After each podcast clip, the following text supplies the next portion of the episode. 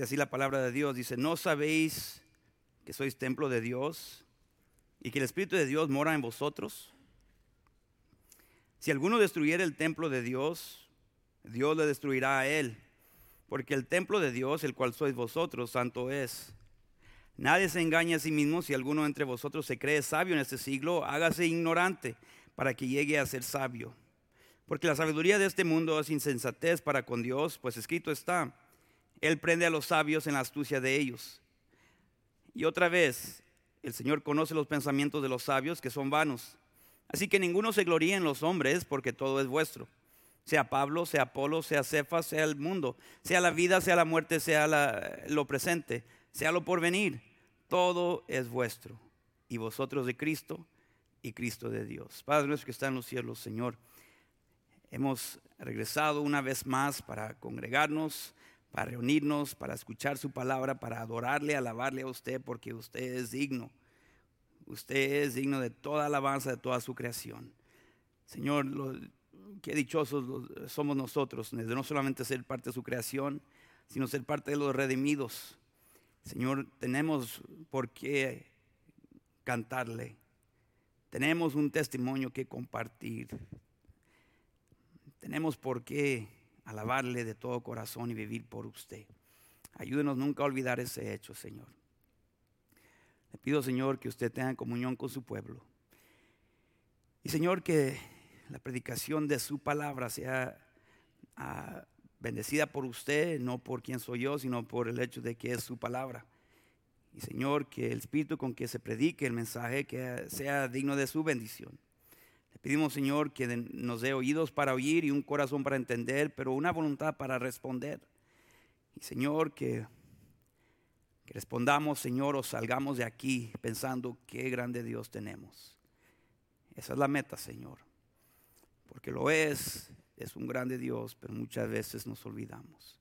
Señor, toda gloria y honra sea para usted en el nombre de Cristo Jesús. Amén. Puede tomar asiento.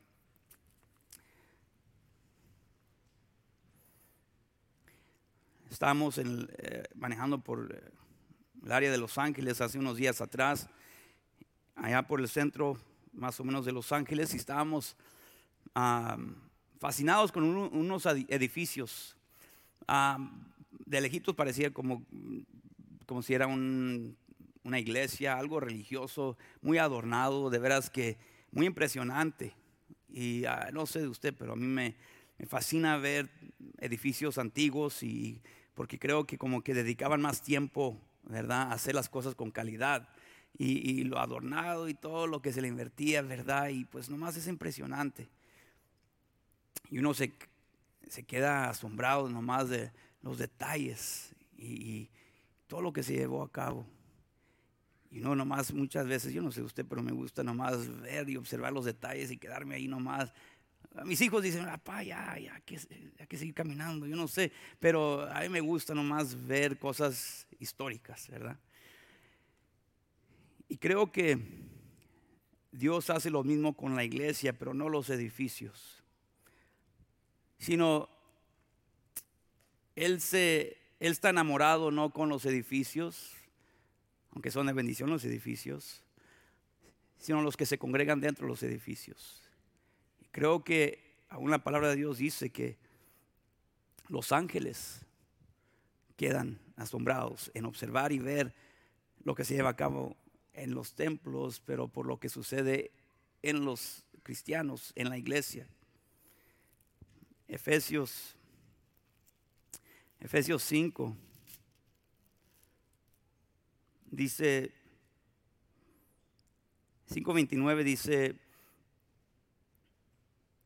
porque nadie aborreció jamás a su propia carne, sino que la sustenta y la cuida, como también Cristo a la iglesia, porque somos miembros de su cuerpo, de su carne y de sus huesos. Y que Dios cuida, Cristo cuida de su iglesia. Efesios 2, 19.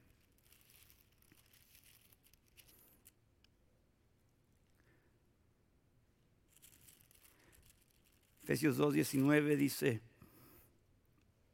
Así que ya no sois extranjeros ni advenedizos, sino conciudadanos de los santos y miembros de la familia de Dios, edificados sobre el fundamento de los apóstoles y profetas, siendo la principal piedra del ángulo Jesucristo mismo, en quien todo el edificio bien coordinado va creciendo para ser un templo santo en el Señor, en quien vosotros también sois juntamente edificados para morada de Dios en el Espíritu. Y luego dice, capítulo 3, versículo 8. A mí que soy menos que el más pequeño de todos los santos, me fue dada esta gracia de anunciar entre los gentiles el Evangelio de las inescrutables riquezas de Cristo y de aclarar a todos cuál sea la dispensación del misterio escondido desde los, desde los siglos en Dios que creó todas las cosas. Dice que su ministerio era anunciar el Evangelio dentro de los, en la presencia de los gentiles, el Evangelio de, lo grande que es el Señor Cristo, que ni se podía describir en, palabras las riquezas de Cristo. Y de aclarar a todos a todos cuál sea de, aclarar a todos qué es la iglesia y lo maravilloso que es la iglesia. Y, y la grandeza de la iglesia, lo milagroso de la iglesia, lo impresionante de la iglesia, para que la multiforme sabiduría de Dios sea ahora dada a conocer por medio de la iglesia. Que hay una sabiduría que se presenta y se expone cuando se predica la palabra de Dios, que es sabiduría de Dios.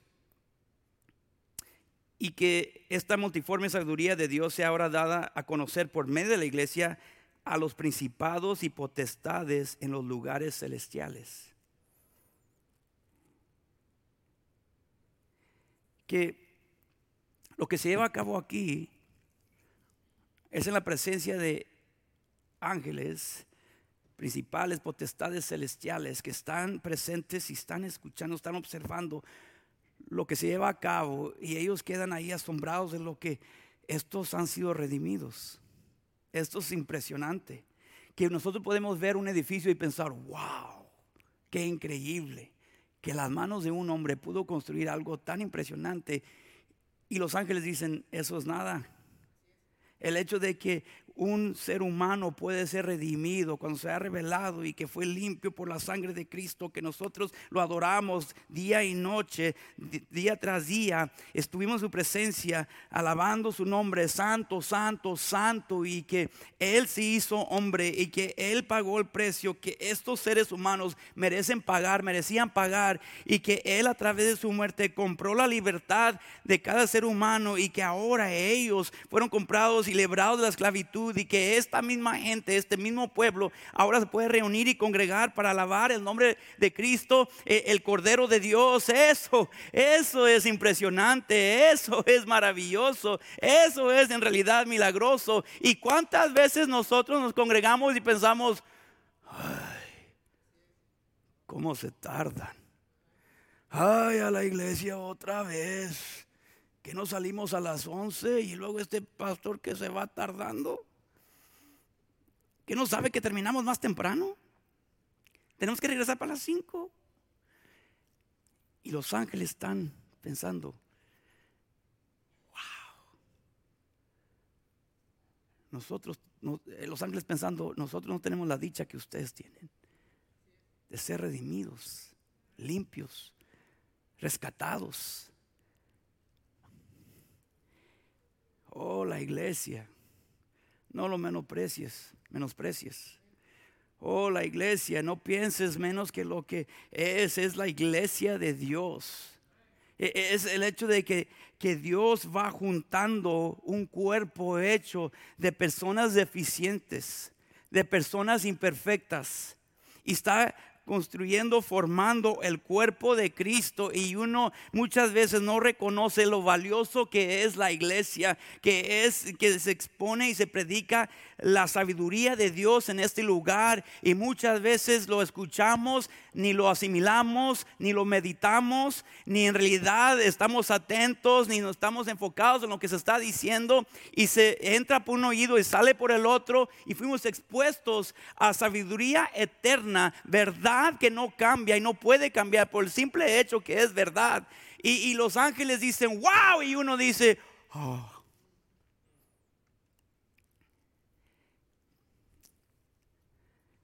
¿Cómo está tu iglesia? ¿Cómo es tu iglesia? ¿En qué te enfocas de la iglesia? ¿Qué aspectos? Por el hecho de que es hecho de seres humanos, eh, no es una iglesia a un nivel práctico, no es una iglesia perfecta. Si te preguntaran a ti, ¿cómo es tu iglesia? ¿En qué te enfocaras? Algunos quizás, yo no sé, no estoy diciendo, algunos quizás dirían, bueno, pues no, es que no hay mucho amor ahí. O es que hay mucho chisme. O es que, ¿verdad? Ahí no hay compasión. O ahí no hay misericordia. Yo no sé, no me alimento. Hay, un dicho, tal palo, tal astilla, es. El refrán se emplea para referirse a las personas que imitan o adquieren algunas características o cualidades de sus padres o del entorno en el cual crecen o se crían. Pero lo mismo se podría decir de la iglesia. La iglesia imite o adquiere algunas características o cualidades de sus miembros. Podríamos decir tal palo, tal estía, pero también podríamos decir tal miembro, tal iglesia que quizás podríamos decir verdad, cosas que no nos gustan en la iglesia, pero olvidamos del hecho de que nosotros formamos la iglesia. Y es fácil decir, ¿verdad? Todo lo que no tiene la iglesia, decir es que ellos, ellos, ellos, sin reconocer que nosotros mismos ah, formamos la iglesia y quizás el problema no está con todo lo que no están haciendo los demás, sino por el hecho de que si no hay amor en la iglesia, quizás el problema es que no estamos amando. Quizás decimos, ¿verdad?, que no hay compasión en la iglesia, pero quizás porque no somos compasivos. Quizás de que no perdonan allá porque tú no has perdonado. Quizás lo que chismean allá porque tú estás chismeando. Quizás el problema no es necesariamente con la iglesia, sino cómo vemos la iglesia y no estamos ahí asombrados de que Cristo me redimió, Cristo me compró y quizás el problema no está con la iglesia, sino con el miembro. Quiero compartir hoy cuatro consideraciones para edificar una iglesia madura. Número uno, tenemos que recordar o tienes que recordar que formas una casa espiritual. Formas una casa espiritual. Muchas veces podemos leer este versículo, 1 Corintios 3:16, y pensar, ¿verdad?, que está hablando del individuo. En realidad, eh, Pablo aquí, en este contexto, sí, en otra parte en 1 Corintios está hablando al individuo, pero en este contexto está hablando a un nivel plural.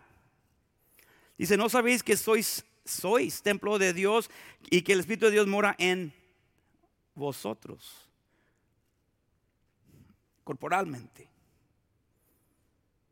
que forman un templo de Dios y que el Espíritu de Dios mora en vosotros.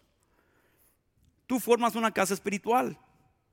Pablo les está diciendo el templo que es importante y la cual es necesaria no es la que está, eh, eh, acuerde, hay que recordar que Corintio estaba en Grecia y Macedonia y que había mucho paganismo y pues había muchos templos y adoración de falsos dioses y, y pues eh, eran muy religiosos y, si usted lee los primeros capítulos, le recuerda que eran, ah, eran, tenían celos y divisiones, disensiones y había todos estos problemas y, y pues les está recordando aquí que no se acuerdan que ustedes son el templo de Dios ustedes tienen el Espíritu de Dios morando en ustedes y, pueden pensar, ¿verdad?, de que han dejado oh, los templos paganos y que, o pensar quizás por la influencia de los hermanos judíos, de que el templo está en Jerusalén, pero Pablo les está diciendo, no, ah, el templo no está en Jerusalén y, pues, ah, sino que el templo es el que están edificando ustedes. Ese es el templo importante. Ustedes están, están formando un templo donde la presencia de Dios ya está. Primera de Pedro 2.4 dice así, acercándoos a Él, piedra viva. ¿Quién es la piedra viva? Jesús. Desechada ciertamente por los hombres, mas para Dios escogida y preciosa. Vosotros también, como piedras vivas, sed edificados como casa espiritual y sacerdocio santo para ofrecer sacrificios espirituales aceptables a Dios por medio de Jesucristo que la casa espiritual se está edificando con piedras vivas y las piedras vivas es cada individuo de la iglesia, que forma la iglesia, que son vivas porque están conectadas al fundamento y piedra angular, quien es Jesucristo. Una piedra en la construcción solo era útil si había un lugar para ella. y, se están, y si están sobre el fundamento.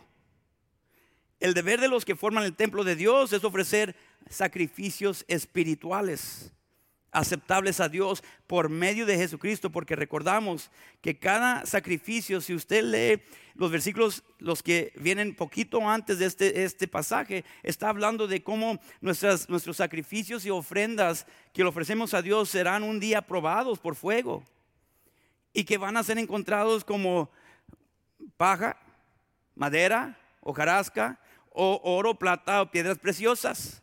Todo dependiendo si fue una ofrenda espiritual, preguntándote o retándonos a pensar y, meditar, ¿con qué motivo llegaste a la iglesia? ¿Viniste para adorar a Dios o para, para impresionar a alguien? ¿Para quedar con alguien, quedar bien con alguien o para que hermano Isaí no le marque, hermano no lo vi en la iglesia hoy? O si en, realidad vino a adorar, a alabar a Dios y decir, Señor, se trata de ti. Y estoy aquí no para ver cómo se vistió una hermana, se vistió un hermano, y si se combina lo que está usando, sino que vine nomás para enfocarme en quién es mi Jesús, en quién voy a escuchar, para aprender más de Él y crecer en el conocimiento y la gracia de mi Señor Jesucristo y que lo hago lo que hago por obediencia y por amor a mi Señor, a pesar cómo responda la gente. Si me responden con agradecimiento o si me rechazan, no importa. Yo lo hice por amor y, obediencia a mi Señor. Y es lo que Dios pide y es lo que Dios busca de cada uno de nosotros, recordando que somos una casa espiritual. Y debemos preguntarnos si hemos si reconocemos eso, mientras que olvidamos que somos una casa espiritual, no vamos a ser una iglesia madura. No podemos ser. Es una casa espiritual que ofrece, ofrece ofrendas espirituales, sacrificios espirituales, aceptables a Dios por medio de Jesucristo. Oh, la iglesia es maravillosa si solamente comenzamos a verla como Dios nos pide o nos llama a verla. Es digno de ofrecerle al Señor todo lo que Él nos pide en la iglesia y a través de la iglesia. Los cantos que estaban cantando, el especial que se cantó, oh, cómo me habló a mí, cómo ministró a mi espíritu. Pasamos por tantas cosas durante la semana, cargamos tantas cargas, nos exponemos a tanta, tanta suciedad y mundanismo es necesario venir y, cobrar ese ánimo y fuerzas una vez más y decir, Señor, necesito de ti. Pero necesitamos que recordar que somos una casa espiritual, es un lugar de refugio, es un lugar de ánimo, es un lugar donde nos animamos unos a otros, donde yo no sé lo que ha pasado a mi hermano esta semana y quizás lo veo un poco desanimado, pero mi deber no es criticarlo y decir, siempre se la pasa triste, sino decir, oh, hermano, puedo orar por ti, o estoy orando por ti, o quizás no lo conoces, pero lo ves un poco desanimado y no existe esa relación, pero en tu mente dices en tu corazón, no lo voy a criticar, voy a orar por él porque yo no sé lo que Él necesita, pero yo sé lo que yo he necesitado en algunas ocasiones que yo he pasado por las puertas de esa iglesia. Necesito escuchar. Dios puede. No tires la toalla. Porque todos pasamos por valles. Y a veces la persona más fuerte está pasando por momentos más débiles. Tenemos que recordar que somos una casa espiritual, dice Pablo, no sabéis que sois templo de Dios y que el Espíritu de Dios mora en vosotros. Es una casa espiritual. Es un lugar donde se debe anticipar y anhelar venir para congregarse con hermanos que un día va a pasar toda la eternidad con ellos. Así que si hay algo estorbando, algo que no está bien, arréglalo. Porque lo entienda o no, hermano, esa cara de ese hermano lo va a ver por el resto de la eternidad. Así que acostúmbrese. Número dos, si vamos a tener una iglesia madura, tenemos que reconocer que la iglesia es santa. Versículo 17 dice, si alguno destruyere el templo de Dios, wow. ¿Cuántas veces usted estaría dispuesto a tomar un marro y salir por estas puertas y comenzar a pegarle a las paredes? Nunca lo haría. No, porque pues uno respeta la obra del Señor. Pero esa misma persona que no estaría dispuesto y nunca se va a atrever a, tomar un marro y pegar las paredes de los ladrillos y el fundamento, son muchas veces las mismas personas que están derribando a hermanos.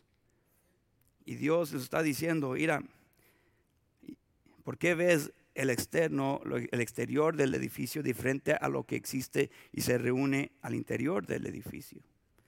Porque no hay nada diferente, honestamente. Si nosotros pensamos en la iglesia, pensamos en el edificio, pero Dios piensa, cuando piensa en la iglesia, piensa en los individuos o el, cuerpo corporal.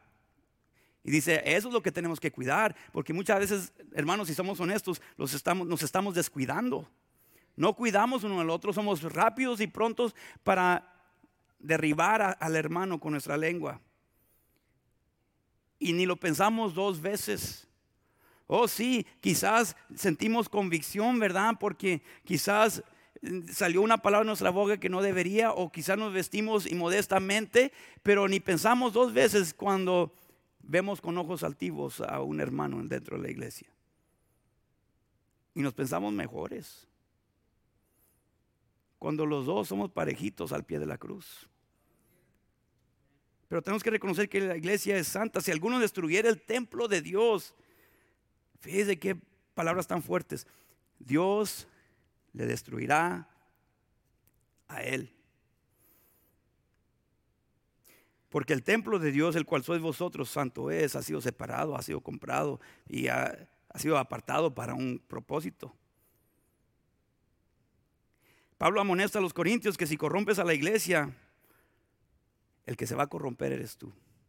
¿Cuántas veces he conocido a personas, verdad, que se ve que su único motivo es lastimar y dañar y herir a la iglesia, a personas de la iglesia, a hermanos de la iglesia. Y los que salen corrompidos son ellos. Los que salen destruidos son ellos. Los que ya no se ven a través de un tiempo, a, pasar un tiempo, son ellos se destruyeron a ellos mismos porque dice Cristo, ¿verdad? ¿Quién no va a cuidar su propio cuerpo?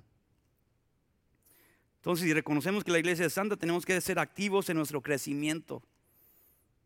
Si Cristo me apartó, me compró y me tiene apartado por un propósito, con un propósito. Yo necesito y debo de crecer porque debo de edificar, porque soy parte de un templo espiritual y el Espíritu Santo cuando está construyendo tiene que edificar. Y, pues está, he observado en la iglesia, ¿verdad? Aquí en la iglesia bautista de Lancaster, que el deseo siempre ha sido avanzar, avanzar, avanzar. Pero si la iglesia en general va a avanzar, eso significa, eso implica que tú tienes que avanzar. Porque la iglesia en sí no puede avanzar si tú no avanzas. Tú influyes, y, cuando digo tú, tú personal, individualmente, influyes el progreso o retroceder, el retroceder de la iglesia general. Lo sabemos y lo vemos en la historia de Acán. El pecado de uno perjudicó el pueblo de Israel entero. Tú influyes la espiritualidad mundanidad de la iglesia bautista Lancaster. Tú quizás no, no crees y no, no lo ves porque piensas, bueno, somos muchos. Pero tienes muchos miembros y órganos en tu cuerpo, pero alguna vez se te ha enterrado una uña. Híjole, cómo duele una uña enterrada. Pedacito. Pero como que en esos, esas ocasiones a todo le pegas con esa parte de tu dedo. A todo. ¿Y cómo duele? He escuchado que los hombres lloran, nunca lo he experimentado, pero ah, creo que en ese momento sería algo que uno estaría dispuesto a, hacer, ¿verdad? Quizás hermano Isaías me puede explicar cómo es, pero ah, tenemos que ser activos en nuestro crecimiento. Primero de Pedro 2, 1, antes de hablar acerca de que somos un templo espiritual, una casa espiritual, dice Primero de Pedro 2, 1, algo muy importante, 1 al 3. Dice, desechando pues toda malicia, que el cristiano debe desechar toda malicia. Hermanos, hay que ser honestos, no somos a veces malos y hacemos cosas con malicia. Y a veces, hermanos, hay que ser honestos, muchas veces somos buenos con las bromas y chistes para tirar las pedradas y luego decimos, estoy jugando, hombre. Como, estás gordo, pero no así, no con malicia. ¿Cómo que no con malicia? ¿Cómo puedes decir a eso agradablemente, verdad? Que estás gordo. Está bien pelón, pero no, no con malicia.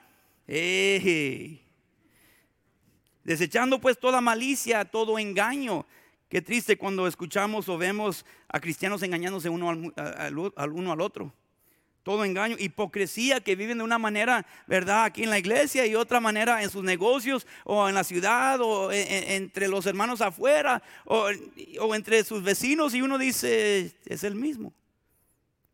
Envidias, que tenemos envidia aún en la iglesia y todas las detracciones. Desead, dice entonces, desechar esto, pero desead como niño recién nacido la leche espiritual, no adulterada, no mezclada con tus propias doctrinas, sino no adulterada para que por ella crezcáis para salvación. No salvación, no puedes, ¿verdad? No es una salvación que se va desarrollando. Eh, bueno, se puede desarrollar la salvación, pero una vez eres salvo una vez para siempre, pero digo, no es que tienes que ganarte la salvación con tus obras, pero aun cuando aplica la palabra de Dios te va a salvar de muchos líos. Para salvación, y yo en mi opinión, cuando habla para salvación, está hablando de salvación de tu problema. Cuando, cuando Cristo aplicó la palabra de Dios, escrito está, escrito está, fue salvo de caer en tentación. Es mi opinión, ¿verdad? Si el pastor lo ve diferente, usted siga como lo dice el pastor.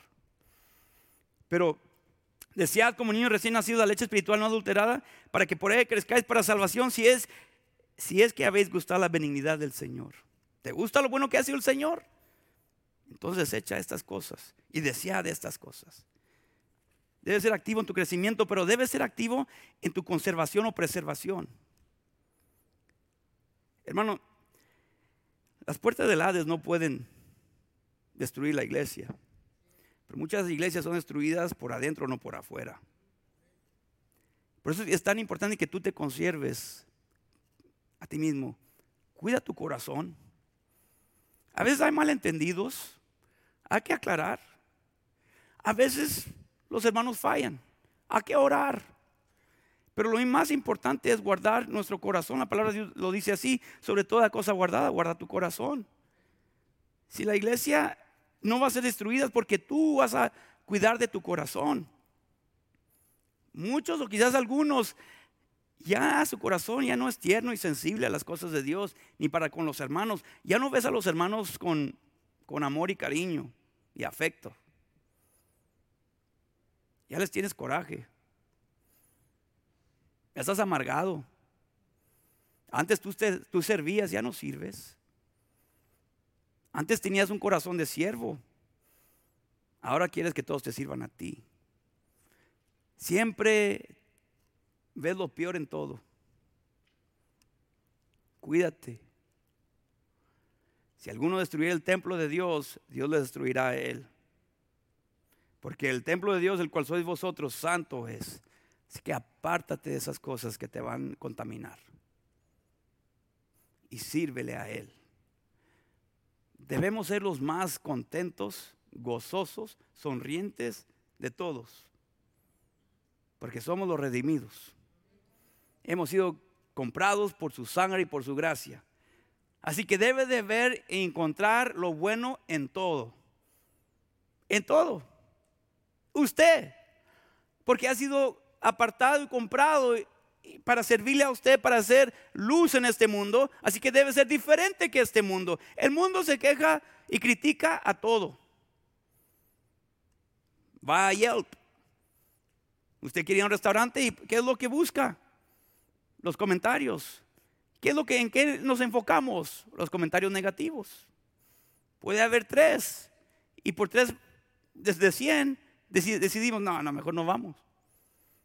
Y vivimos de una cultura de sociedad donde estamos acostumbrados y queremos que todos escuchan nuestra opinión. Y entramos en la iglesia y queremos tener la misma mentalidad. No me gusta la decisión que hizo el pastor. Yo hubiera escogido otro color de asiento. Yo hubiera escogido otro color de alfombra. Yo hubiera, no, esto es muy grande, esto es muy chico. No me gusta el sonido, no me gustan los videos. No me gusta. ¿Por qué nomás no te sientas a escuchar? Y de pronto para oír y tardo para hablar. Y dejar que Dios te hable a ti. En lugar de estar criticando todo. En realidad tu opinión vale lo que vale un peso mexicano de, los 1970. No tiene valor. El antiguo peso. Vine de Hong Kong, me tocó la, la oportunidad de ir a Hong Kong hace dos años atrás y ahora tengo dinero de Hong Kong. ¿Sabe para qué me sirve? Para nada. Así es nuestra opinión, honestamente. ¿Por qué no oramos y decimos, Señor, ayúdame a alinearte con lo que tú estás haciendo aquí en este lugar? Y ser parte de lo que es bueno. Sea activo en tu preservación. Número tres. Tenemos que reconocer, si vamos a tener una iglesia madura, tenemos que reconocer que Dios tiene su voluntad. Su voluntad. Versículo 18 dice, Nadie se engaña a sí mismo. Si alguno entre vosotros se cree sabio en este siglo, fíjese, si alguien se cree sabio en la manera de pensar de este mundo y como piensa este mundo, mejor hágase ignorante para que llegue a ser sabio, que reconozca que todavía le falta crecimiento. Porque hermanos, el momento que nosotros creemos que ya lo sabemos todos, todo, es cuando debemos darnos cuenta que no lo sabemos, no sabemos nada. Somos muy educados en las cosas del mundo, pero muy ah, insensatos en las cosas de Dios. Dice, porque la sabiduría de este mundo es insensatez para con Dios, pues escrito está, él, prende a los sabios en la astucia de ellos. Y otra vez el Señor conoce los pensamientos de los sabios que son vanos, cuando somos sabios en el mundo. ¿Por qué está diciendo esto? Porque muchas veces, hermanos, tenemos conflictos o problemas. Es que, hermanos, donde hay donde hay personas va a haber problemas. Pero sabe que Dios quiere que entiendas que las relaciones que se forman en la iglesia son inestimables. Porque todo lo que escuchas de la sabiduría de Dios predicada es para practicarse primordialmente en la iglesia.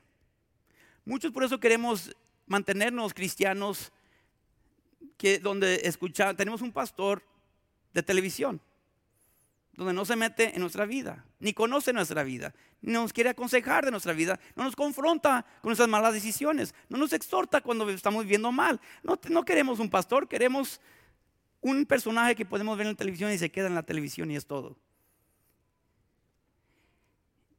Pero no queremos tener que tratar con gente. Pero es las personas las que nos van a dar filo hierro con hierro, se agude. Que es cuando trato con personas que aprendo cómo perdonar. Es cuando trato con personas que aprendo cómo amar verdaderamente. Es cuando trato con personas que aprendo cómo es ser paciente con personas. Pero aparte de tratar con gente, no puedo aprender esas lecciones de la vida. He aprendido más de mi Señor en estos últimos 14 años, sirviéndole a Él en el ministerio, teniendo que tratar con personas y reconocer que Dios me ha llamado, así que no puedo tirar la toalla, no puedo nomás abandonar mi puesto. Dios me ha llamado y hasta que Dios me, me quite de allí, yo voy a permanecer fiel porque ahí es donde Dios me ha llamado. Pero déjeme decirle, hemos pasado por unos valles, pero a veces las personas más trabajosas son las personas que Dios ha usado más que que otra gente para hacer de mayor bendición a nosotros. Pero porque no cuiteamos, pudimos ver y, experimentar esas bendiciones. Tenemos que reconocer que Dios tiene su voluntad y que yo soy llamado y responsable a responder a los problemas de la vida y aún a los problemas de la iglesia de acuerdo a su voluntad, no mi manera de siempre tratar con problemas en el mundo. Dios tiene su voluntad. Sí, quizás funcionó en el mundo, mi vida anterior, mi vida pasada, del pasado, y quizás pensamos que nos funciona aún actualmente en nuestra vida cuando hacemos las cosas a nuestra manera, que nos sale los Cervantes, ¿verdad? Y que decimos, ¿verdad? Pues así se ha hecho y siempre me ha funcionado. No te ha funcionado, nomás que la gente ya, no, mejor te quiere dejar en paz cuando haces tu berrinche. Pero no es que funcionó. Es que llegan a la conclusión, no vale la pena porque es tan inmaduro o inmadura los dejo haciendo su berrinche, mejor los dejo en paz. ¿Y qué no ha reconocido que la gente mejor se aleja de ti? Por tu, porque es berrinchudo, berrinchuda. Ah, nomás te falta tirarte. Pero no, no estás creciendo. Ay, casi estás quitando los aretes. Oh, no. Oh, no. No. Es, así no funcionan las cosas en la iglesia. Hay que buscar de hacer las cosas como Dios nos ha llamado a hacerlo. para crecer y depender de Él. ¿Has orado por alguien?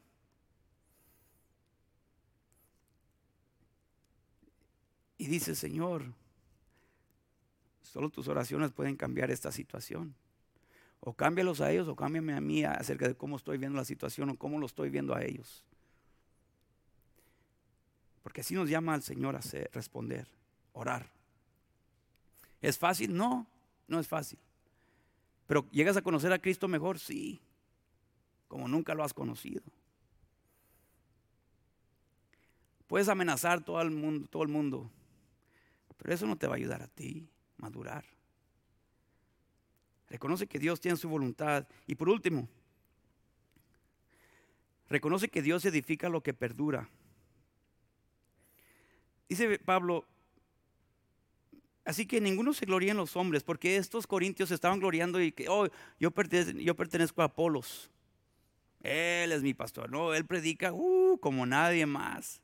Otro decía, no, no, yo pertenezco a Cefas. Él es franco, él es duro. Oh, oh, oh, él te dice tus verdades, él predica duro. Y otro decía, no, yo soy de Pablo. Pablo, él mismo decía, pues yo no quizás predico muy elocuentemente, pero yo más quiero predicar el poder de Cristo y yo no me predico a Cristo y Cristo crucificado y es todo. Es muy sencilla quizás mi predicación, pero lo predico en el poder de Dios. Y hay muchos que siguen a algunos por su elocuencia, hay otros que siguen a otros por su franqueza, hay otros que dicen, oh, pues me gusta que es sencillo, pero... Y otros decían, oh, pues yo soy de Cristo, se creían muy espirituales. Pablo está diciendo, estos hombres no están buscando que tú los sigas o que te identifiques con ellos. Porque con decir yo soy de Apolos, honestamente, menosprecia su nombre. Porque Dios lo levantó a predicar las verdades de Dios, no para predicarse a Él mismo. Entonces, muchas veces podemos identificarnos con hombres y nombres de hombres. Y Dios dice, no, no, no, además sígueme a mí, no al hombre. Dice, así que ninguno se gloría en los hombres, porque todo es vuestro, sea Pablo, sea Apolo, sea Cefas, sea el mundo. Pablo les está diciendo, no te jactes de que has estado bajo el tutelaje de, tutelaje de Pablo, de Apolo, de Cefas, de, ah, de cualquier predicador. Lo que está diciendo es, gloria a Dios que Dios ha puesto a estos hombres en tu vida, pero todos tenían un propósito para que tú crezcas y aprendas más de Cristo y aprendas a, seguir a Cristo, a caminar con Cristo, que Dios los ha puesto en tu vida para ayudarte y formar Cristo en ti y para que tú vayas madurando y que aprendas, ¿verdad?, cómo tratar con los problemas de la vida. Pero Dios te los mandó para ser instrumentos de Él, para la gloria de Él y para que tú vayas creciendo. Es todo. Fueron instrumentos de Dios. Todo fue parte del plan y muchas veces nos enfocamos en los instrumentos y hacemos un lado a Dios cuando Dios dice, ellos solamente fueron instrumentos, la gloria es mía. Y dice Pablo, así que ninguno se gloria en los hombres, porque todo es vuestro, todo ha sido para ustedes, para hacerlos crecer y unirnos, para que la gloria de Dios se manifieste en tu unidad, decir, ¿Cómo sucede? Tenemos mexicanos, tenemos salvadoreños, tenemos guatemaltecos, tenemos hondureños, tenemos trasfondos diferentes, tenemos unos, ¿verdad?, que nacieron en Centroamérica, Sudamérica, México, tenemos pochos, ni se pueden comunicar a veces, ni se entienden, tienen trasfondos completamente diferentes. ¿Cómo es que son tan unidos? ¡Wow! Ahí es donde se manifiesta la gloria de Dios y los ángeles se quedan asombrados y, ¿cómo? ¿Qué es lo que tienen en común? La sangre de Cristo y Dios como Padre. Por eso nos llamamos hermanos. Y dice, todo es vuestro. Sea Pablo, sea Polo, sea sea el mundo. Así que si el mundo es tuyo, debe ser una luz en ella. Si la vida es tuya, disfrútala, aprovechala, glorifica a Dios en ella. Si la muerte es tuya, no la temes. No dejes de que te limite que, eh, eh, para que Él sea enaltecido a través de aún tu muerte. Para que un día, aún muerto, estés hablando. Yo les repetí lo que el hermano Garlic me dijo a mí. Muerto, sigue hablando. La muerte era de él. Y no dejó que la muerte lo limitara. Él siguió invirtiendo. Sea lo presente. El presente es mío, es tuyo, para conocer a Cristo mejor. No te desanimes. El presente es tuyo. Dios quiere usar lo que estás pasando en el presente para que tú dependas de Él más, para que tú lo conozcas mejor, para invertir en otros hoy, para animar a otros hoy. Este momento nunca se va a duplicar jamás, es único. Nunca será, tendrás esta misma edad. Nunca tratarás con otras personas de la misma forma, jamás. Nunca tendremos la gente que tenemos actualmente en este momento, en la condición y en la edad que se encuentra, jamás. Es un momento único. Dice, lo presente es vuestro. ¿Qué vas a hacer con él? Eres la iglesia. Aprovechala, invierte en ella, aprovecha en ese joven. No lo tumbes, no lo patees. Aprovecha para invertir en él. Ora por él. Quizás tú no sabes qué está pasando en casa, ora por él.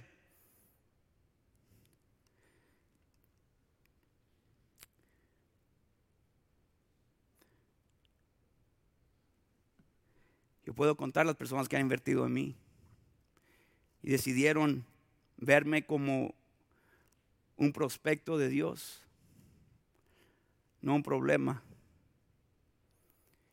Yo soy mejor por las personas que han invertido en mí. Y podemos ver a otros como problemas o como prospectos. Podemos decidir amarlos aun cuando no son amables, porque muchas veces están solamente heridos.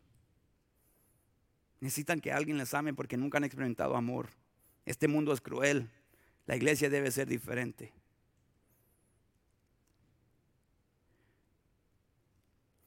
una palmada, decir, estoy orando por ti. Una notita, gracias por ser de bendición. Gracias por tu fidelidad. Quizás no se visten como tú, pero tú eres un ser humano. No se tienen que vestir como tú. Un día no te vestías así tampoco tú. Pero siente lo que tú has sentido y quizás lo que estás sintiendo. ¿Por qué no te acercas a conocer a alguien nuevo? No te juntes con el mismo círculo siempre. El mismo círculo de amigos siempre. Nunca te sales de tu zona de comodidad para conocer a alguien nuevo y presentarte a decir, ¿cómo te amas tú? Es una iglesia grande, pero puedes conocer a nuevas personas cada domingo entonces. Y decir, ¿sabes qué? A lo mejor tenemos algo en común. Tú no sabes si alguien necesita un amigo, por eso se va tan rápido porque no conoce a nadie. ¿Por qué no haces la diferencia tú? La vida es tuya. El mundo es tuyo. La muerte es tuyo. Lo presente. Y sea lo, lo por venir. Todo es vuestro, dice. ¿Quién te va a esperar en el cielo? ¿Quién va a estar ahí porque tú invertiste en ellos? El, lo por venir es vuestro. ¿Estás haciendo tesoros en el cielo? Qué privilegios, pero qué responsabilidades. Y vosotros son de Cristo. Dice, entonces, ¿qué tipo de iglesia tienes? Tienes la iglesia que tú quieres tener, porque tú eres la persona que tú quieres ser. Tal iglesia, tal, miembro, tal iglesia. Tal miembro, tal iglesia. ¿Quieres una iglesia que ama? Ama. ¿Quieres una iglesia que es compasiva? Sé compasivo. ¿Quieres una iglesia que invierte en otros? Invierte en otros. Tal miembro, tal iglesia.